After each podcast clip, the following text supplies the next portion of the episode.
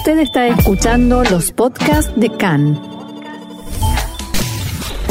CAN, Radio Nacional de Israel.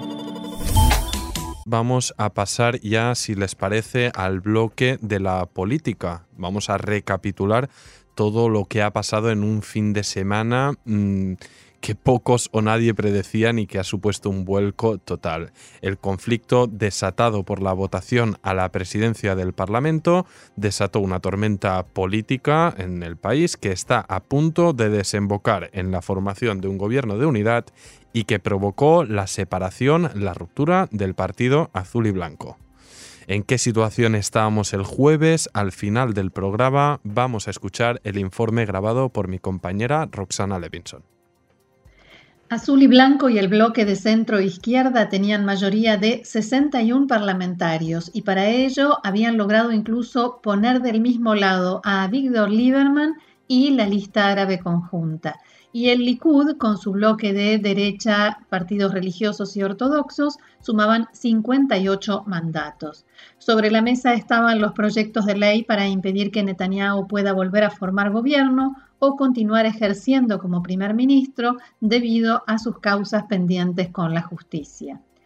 El candidato de azul y blanco era Meir Cohen, originalmente de Yeshatid, y después se produjo el episodio en el que Yuli Edelstein no cumplió con el fallo de la Corte Suprema, presentó la renuncia y cerró la sesión del Pleno sin someter a votación la elección de su sucesor.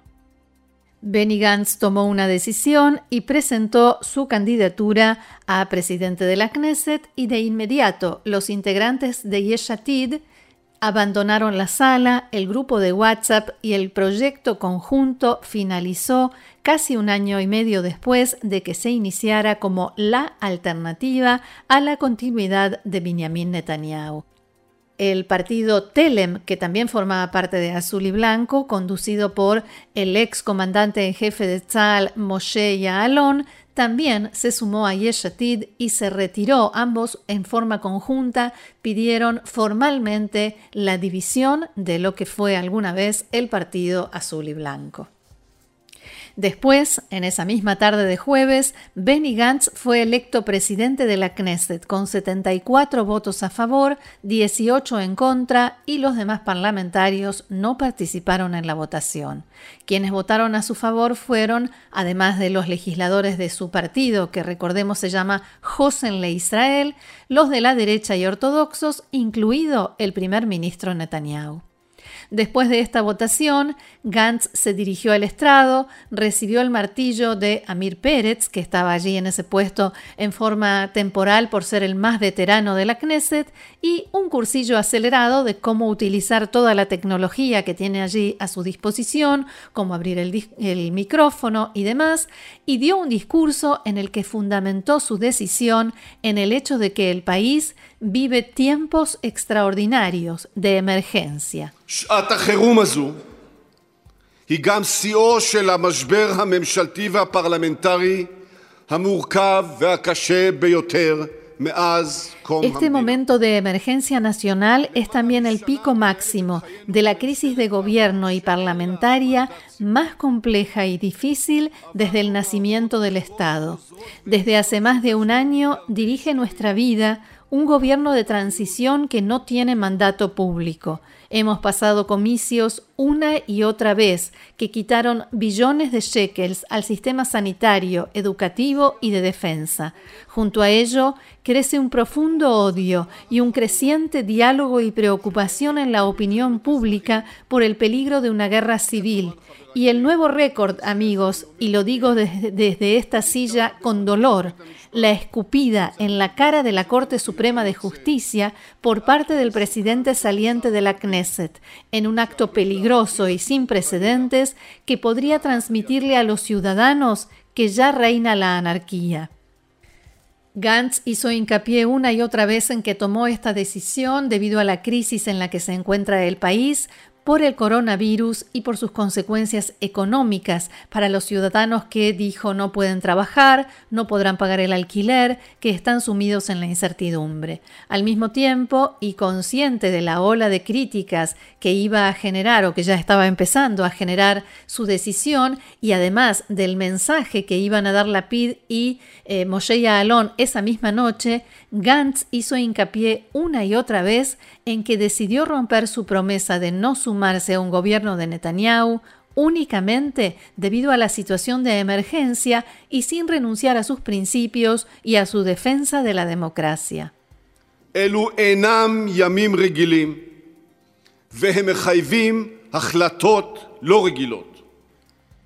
Estos no son días ordinarios y exigen decisiones extraordinarias. Por ello, tengo intención de impulsar por todos los medios la conformación de un gobierno de emergencia y unidad nacional, pero que no haya lugar a errores no haré concesiones en cuanto a los principios por los que votaron más de un millón de ciudadanos. Netanyahu lo sabe muy bien y lo hemos demostrado, yo lo he demostrado, lo hemos demostrado juntos, que nunca renunciaremos a la democracia. Y para agotar las posibilidades de formar un gobierno de emergencia y unidad nacional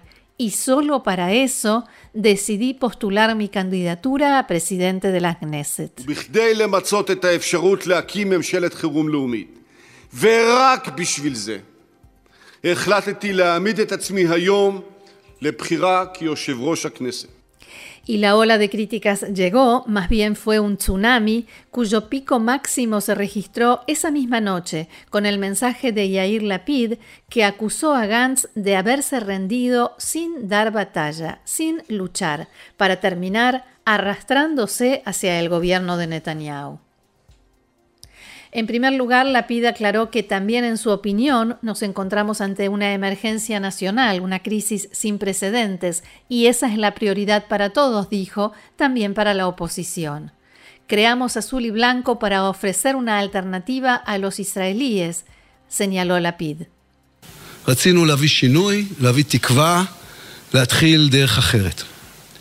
Quisimos traer el cambio, traer una esperanza, comenzar un camino diferente. Benny Gantz decidió hoy desmantelar Cajol Laván para arrastrarse hacia el gobierno de Netanyahu. Es una decisión decepcionante. Lo que se forma hoy no es un gobierno de unidad ni un gobierno de emergencia, es otro gobierno de Netanyahu. Benny Gantz se rindió hoy sin dar batalla y se unió al bloque ortodoxo extremista. Algunos otros legisladores le dedicaron palabras más fuertes aún que las de Lapid.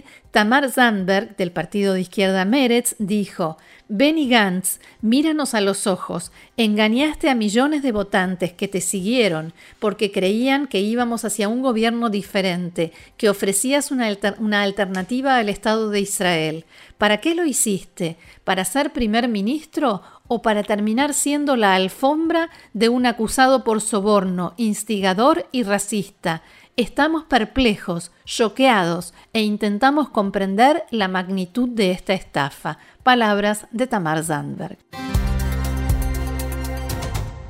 Y tengo a mi compañera Roxana Levinson, no frente a mí como es habitual, pero conectada en línea para comentar este reporte que nos envió. Shalom, Roxana, ¿cómo estás primero de todo? Shalom. Shalom a todos y un gusto, un gusto escucharte y un gusto estar, aunque sea desde un poquito lejos, eh, con ustedes en el programa. No tan lejos, en verdad, porque está, en, verdad estás cerca físicamente. Lo que estás lejos es, por la manera en que tenemos que transmitir y preparar estos programas, que la verdad no es. tarea fácil, pero lo seguimos haciendo con muy buena voluntad y lo mejor que podemos, como siempre. Así es. Pero... De, hecho, desde, desde, donde, desde mi oficina, mi, eh, el lugar donde trabajo en mi casa, te veo, veo la radio. A ver, ¿qué polo llevo? ¿De qué color? Ah, no, no, tantos detalles no veo. Bueno, bueno, aquí seguimos, como, como decíamos días anteriores, pues aquí al, edificio, al estudio, venimos los imprescindibles, al menos tiene que haber un locutor, hoy me toca a mí, veremos los siguientes días, probablemente Roxana estará aquí y yo hablando por teléfono, veremos cómo, cómo se desarrolla. Pero vaya, a lo, a lo importante, Roxana, que es todo este lío político y con esta bomba que conocíamos antes de que llegara el fin de semana, que como siempre en Israel, de repente todo cambia, ¿no? Todo cambia. Así que bueno, primero la primera pregunta que quería lanzarte, ¿qué es lo que ocurrió en esta reunión de Netanyahu y Gantz durante la noche? Sí, Ofer, antes de responderte tu pregunta, quiero mm. actualizar algo. Sí, por Hace instantes nada más, la uh Mesaderet, la comisión organizadora eh, de la Knesset, a cargo del legislador Avin Koren, acaba de aprobar eh, oficialmente la división de azul y blanco, que ya no es el partido del cuarteto Gantz, Lapid, y mm. Alon y Ashkenazi. La sesión sigue eh, en estos instantes, así que más adelante conoceremos otros detalles. Ah, y eh, respondiendo... espera, no, eh, me, gustaría incidir un poco en, este asunto antes de, ir a esta primera pregunta formal que, te lancé, hablando de azul y blanco y su disolución, ¿no? en, los análisis de la, de la prensa en Israel, al día después o estos días después, se achacaba al partido liderado por Gantz que en el fondo era una plataforma, pues tal vez vacía, ¿no? De, de contenido de ideología y que ya habían ahí desconfianzas y que en un momento u otro al final desembocarían en esto, ¿no? En una ruptura. La cosa es que tal vez no se esperaba tan pronto. No, no, sé si tienes algo a, comentar a este respecto. En realidad lo que he visto en alguno de los diarios de este fin de semana es que eh, quienes estaban cerca del partido sí lo esperaban y que mm, había algo de verdad en lo que se decía sobre las tensiones internas que quedaron expuestas eh, con eh, eh, la maniobra de Julie Edelstein para evitar, tratar de evitar que se votara la elección de su sucesora a la Knesset, pero incluso hay quienes dicen que Gantz tomó la decisión sin tanto pesar y tanto cargo de conciencia porque tenía información según la cual Yair Lapid ya llevaba dos semanas planificando y tratando de poner en marcha la división del partido. O sea que las cosas estaban ahí cocinándose a fuego lento. Vaya, vaya. Bueno, pues eh, fue este sorpresivo mensaje. Ahora estoy desubicado en el tiempo, no sé si fue, jueves, Roxana, o, viernes, que ahora que... Jueves. Jueves, ¿verdad? Jueves. Bueno, pues se, certificó esta defunción, esta ruptura de... Porque además, además, como suele suceder en Israel, todo pasó el jueves.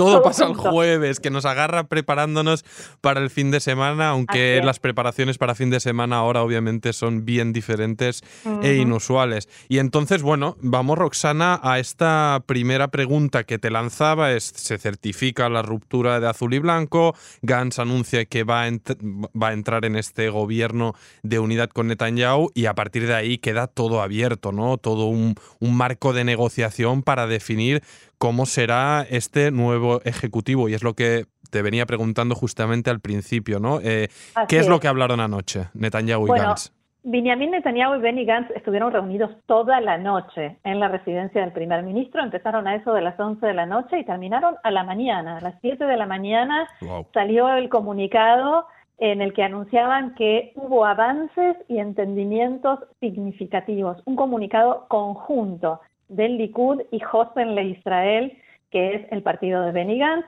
Todo el fin de semana se especuló con cómo será el nuevo gobierno encabezado por Benjamin Netanyahu con rotación, seguido por Benny Gantz, y hoy van a tener más encuentros, no se sabe si uno o dos. Se estima que el nuevo gobierno va a estar listo formalmente para el miércoles, esta misma semana. Gantz estuvo acompañado en esta reunión por eh, Gaby Ashkenazi, y sus asesores más cercanos. Netanyahu también estaba con sus asesores y con el ministro Yariv Levin. Y al mismo tiempo, en Tel Aviv, los equipos negociadores de los dos partidos llevaban a cabo una reunión paralela en la que iban redactando, o sea, poniendo sobre el papel los acuerdos que se alcanzaban en Jerusalén. Eh, hoy en día la, tecnología permite hacer esas cosas. Esto, digamos, de la reunión, de la reunión de anoche no salió más información que esa. Durante la mañana se empezaron a conocer más detalles de cómo será el gobierno y qué tamaño tendrá. Lo, lo, que no está, no sé si queda muy claro aquí, Roxana, es evidente que hay un claro, no sé si decir vencedor o al cual le sale favorable esta situación, que es Netanyahu, que al fin de cuentas pues continúa y mantiene el cargo. Lo que no queda muy claro aquí qué es lo que gana Benny Gantz, es decir, porque hay quien, bueno, también hay análisis en la prensa, ¿no? Que indican, bueno, el primer año y medio va a servir Netanyahu como primer ministro y al final, en cuanto llegue el momento de esa supuesta rotación, pueden pasar muchas cosas, falta un año y medio. Entonces, no sé si si tienes algún reporte, algún análisis que indique, bueno, en qué se basa mm, este paso de Gans de, tender la mano y, aceptarlo, aceptar unirse así. Eh, en realidad, lo que, algo en lo que coinciden casi todos los analistas, eh, yo te diría que el 99% de los analistas eh, de este fin de semana es en dos cuestiones. Una, Benny Gantz tenía ante sus ojos opciones malas y opciones peores. Okay todo era malo, todo lo que se le abría. detallanos un poco, sin entrar tal, pero un poco, ¿qué, qué, qué, podía afrontar Gantz?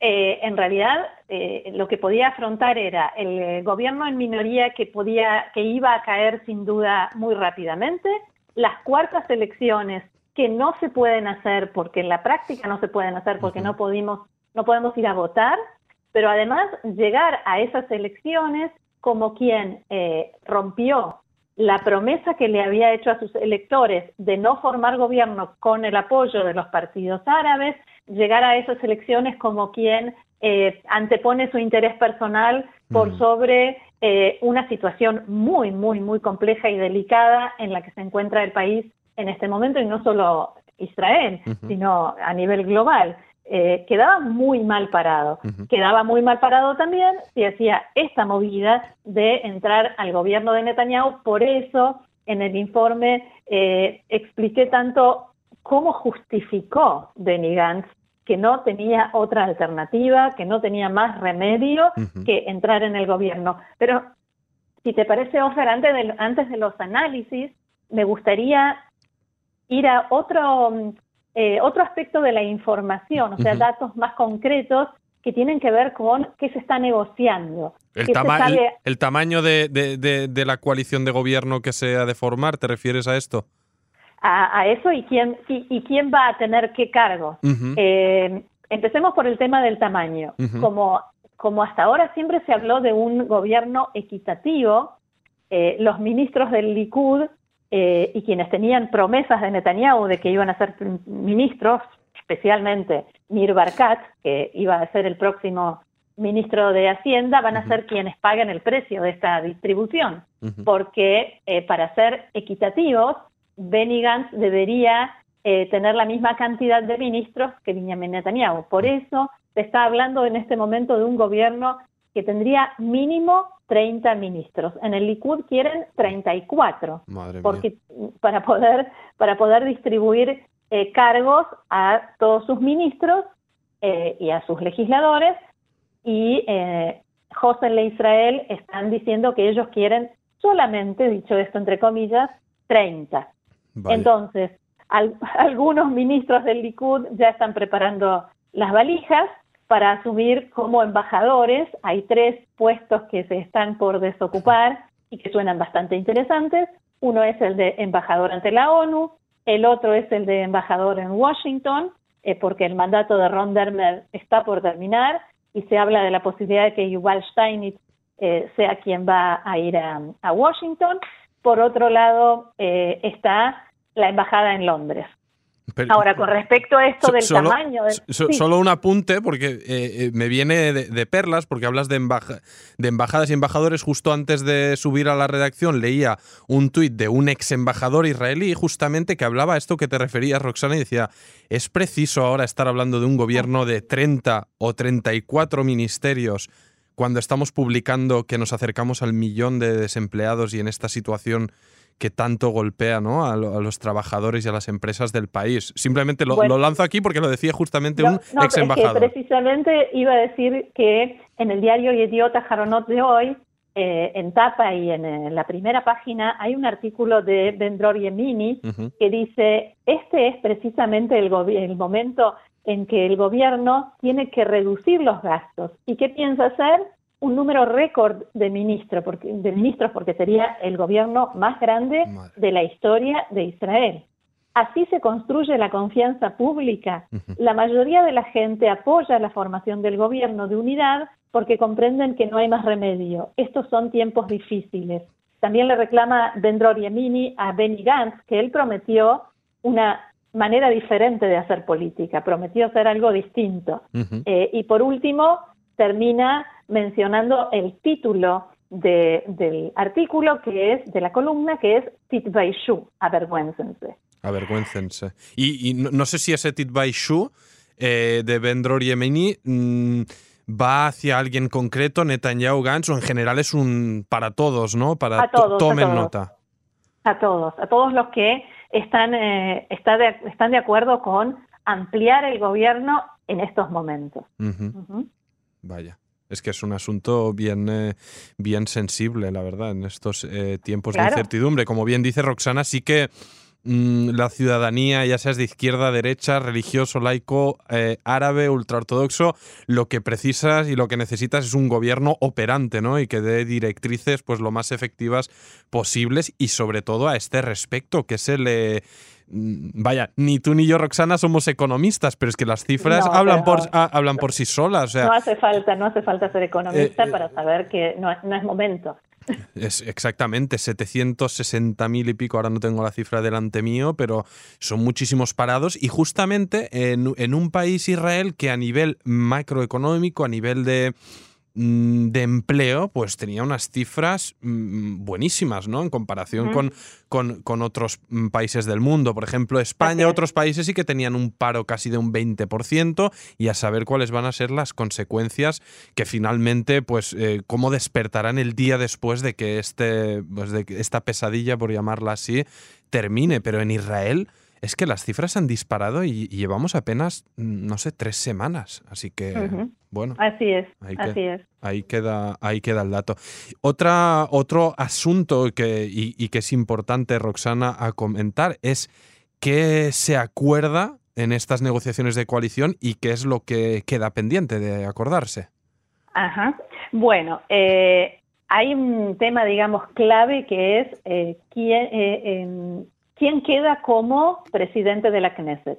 Hossein Le Israel exigió que Yuli Edelstein no vuelva al cargo de presidente de la Knesset porque en realidad están buscando logros mm, para mostrar que entran al gobierno de Netanyahu, como decía Gantz, sin ceder eh, sus principios y sin ceder eh, su defensa de la democracia. Y al mediodía ya hace un rato nada más se informó que Netanyahu y Gantz acordaron que Edelstein no va a ser el presidente de la Knesset y que este puesto sí queda en manos del Likud, pero no eh, en eh, cabeza de Yuli Edelstein. Después eh, hay otros temas que todavía están abiertos. Por ejemplo, en Hosen de Israel están dispuestos a renunciar al Ministerio de Relaciones Exteriores. En principio se dijo que iba a ser para Gantz, después para Ashkenazi, pero Gaby Ashkenazi dijo que él no está interesado en ser ministro de Relaciones Exteriores eh, Benny Gantz sería ministro de Defensa, entonces eh, Benny Gantz dijo que él quiere un eh, puesto más activo, más bitsui, como eh, lo dijo en lenguaje militar, operativo, donde pueda realmente trabajar. y entonces quería el Ministerio de Salud, eh, en este momento en el que justamente hace falta eh, mucho trabajo en el tema sanitario. Netanyahu le propuso esto a Jacob Litzman, al actual eh, ministro de Salud, que le contestó, en al male de ver, no hay, pero ni, ni se pregunta, lo rechazó, pero lo rechazó de plano. Este mediodía, Gantz y Netanyahu acordaron que Litzman va a seguir siendo ministro de Salud. Y finalmente, eh, en, síntesis, José Le Israel va a recibir el Ministerio de Justicia, el de Comunicaciones, el de Cultura y Ba'adata Knesset, la comisión de la Knesset, que tiene un rol importante, un rol, fundamental, no solo en el eh, trabajo cotidiano rutinario de la Knesset, sino en este caso en el que el presidente de la Knesset va a ser del Likud y el tener en sus manos la Bada eh, sería como una compensación de fuerzas, de poder, ¿no? Eh, equilibrio de fuerzas. Me parece al respecto de esta información que nos traes, eh, Roxana, y como estamos ya en este formato comentando, analizando, dos cosas, ¿no? Que de facto ya Gantz dice, no, no, exteriores no, que yo quiero algo mm, más operativo, ¿no? Tal, o sea, dejando en claro que el Ministerio de Exteriores es Zichrono Lebraja, ¿no? O sea, no, no es algo... No, por, las circunstancias, porque ¿qué hace el ministro de Relaciones Exteriores? Viaja, se encuentra con eh, eh, presidentes, ministros, colegas, eh, y eso no se puede hacer y no se sabe cuándo se va a poder volver a hacer. Pero bueno, en el fondo, cuando se reanude no deja de ser un cargo a priori que debería ser eh, un, cargo pesado, digo yo, en un, en un gobierno. Claro, Pero, pero justamente para alguien que está preparado para eso. y, y, el, y el otro apunte de lo que decía Roxana, el Einal Maledaber, ¿no? De parte de Jakob Litzman, es decir, y ya no metiéndonos en eh, cuestiones eh, ideológicas o de preferencias eh, por partidos, pero creo que justamente en, estas circunstancias ha de haber mucho al mal de haber, ¿no? Mm, de, o sea, no, posiciones enrocadas y cuotas de partidos, sino una búsqueda del, interés común, que es preservar eh, vidas, ¿no? Y al final, no sé, este tipo de, expresiones no sé si son las más adecuadas en estos tiempos. Eh, lo que sucede es que dentro de la coalición cada uno tiene su propio peso y su poder. Y si Netanyahu se queda sin su bloque, el bloque de los partidos de derecha eh, religiosos y ortodoxos, eh, tampoco va a poder formar este gobierno de unidad. O sea, se le caería el, castillo de naipes, por, por decirlo de alguna forma, que está tratando de construir. El hecho de que Jacob Litzman se quede en su puesto, exija quedarse en su puesto, no le da margen para negociarlo y tendrá que negociar por otro lado. Y en realidad lo que sucede siempre es, como decía al principio, que son los ministros del Likud eh, quienes finalmente tienen que conformarse con lo que queda. Claro. Bueno, o sea que los recortes, en este caso, las modificaciones, irán a nivel interno del partido de Netanyahu y al parecer que estos cargos de los que depende pues la estabilidad de la coalición pues eh, se mantendrán. Roxana, se nos hace el tiempo, la verdad que es un placer siempre hablar contigo, aunque sea a distancia. Igualmente. Sony 56, aquí, así que te voy a, colgar y seguiremos hablando mañana. Y, y mientras pondremos una musiquita y terminaremos ya con el programa. Saludos Roxana, cuídate y espero verte muy pronto. Igualmente, un saludo a los oyentes. Shalom.